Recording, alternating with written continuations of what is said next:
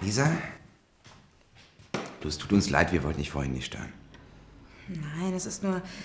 Mein Arbeitsplan macht mich total verrückt. Ich weiß echt nicht, wie ich das alles schaffen soll. Wolltest du nicht ein paar Sprachkurse absagen oder die Privatstunden? Es ist doch unglaublich stressig, wenn du zu jedem Einzelnen hin musst. Das ist kein Stress für mich. Außerdem, mit wem sollen sie denn sonst lernen? In der Gruppe?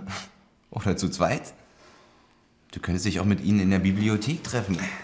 Oder ins Café gehen. Ich weiß, ich muss irgendwas reduzieren, aber ich. Ich will niemanden im Stich lassen.